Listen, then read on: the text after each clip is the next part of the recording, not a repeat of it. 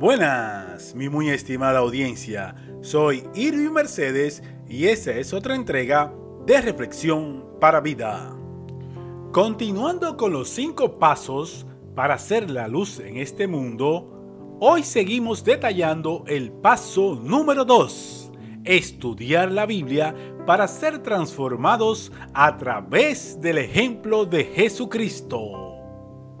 Respetando las opiniones de otros que tal vez piensan distinto, porque están en su derecho, el manual de instrucciones, la Biblia, entre otras cosas, es una guía práctica que nos permite estudiar el comportamiento de Jesucristo aquí en la tierra e imitarlo. Cuando empezamos a imitarlo, entonces empezamos a ser transformados. Así lo podemos escuchar en 2 de Corintios capítulo 5 versículo 17 de la nueva versión internacional. Por lo tanto, si alguno está en Cristo es una nueva creación. Lo viejo ha pasado, ha llegado lo nuevo. Fin del versículo. No es un proceso fácil porque nuestro yo interior quiere hacer lo que se le antoja. Pero en esto consiste el estudio de la palabra de Dios identificar las buenas conductas e imitarlas y si fallo, volver a intentarlo hasta que llegue a actuar conforme al carácter de Cristo. En resumen, para estudiar la Biblia, debo, primero, orar para que Dios nos dé la comprensión de su palabra. Segundo, apartar un tiempo durante el día para el estudio de la palabra. Tercero, tener a mano un diccionario bíblico, preferiblemente ya aparecen online. Cuarto, tener fe y perseverar. Si me caigo, me levanto, con la ayuda del Espíritu Santo se verán los resultados. Y quinto, tener siempre presente que las cosas en el plano espiritual son muy distintas a las que estamos acostumbrados en este plano terrenal.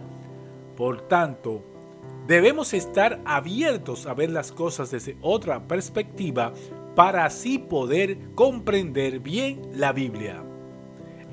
En la próxima entrega estaremos poniendo un ejemplo práctico para que puedan utilizar el manual de instrucciones la Biblia en su día a día.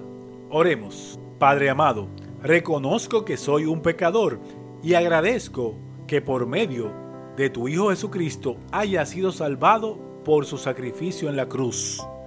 Me arrepiento de todos mis pecados y te pido que me ayudes a ser la persona conforme al propósito que tú has definido para mi vida. Sé que para llegar a ti es por medio de tu Hijo Jesucristo. Inscribe mi nombre en el libro de la vida en el nombre de tu Hijo Jesucristo. Amén y amén. Ahora a poner en práctica la entrega. Te recomiendo que si no asistes a una iglesia te integres a una en la cual Jesucristo sea su centro. Muy bien lo dijo Jesucristo en Mateo capítulo 18 versículo 20 de la nueva versión internacional.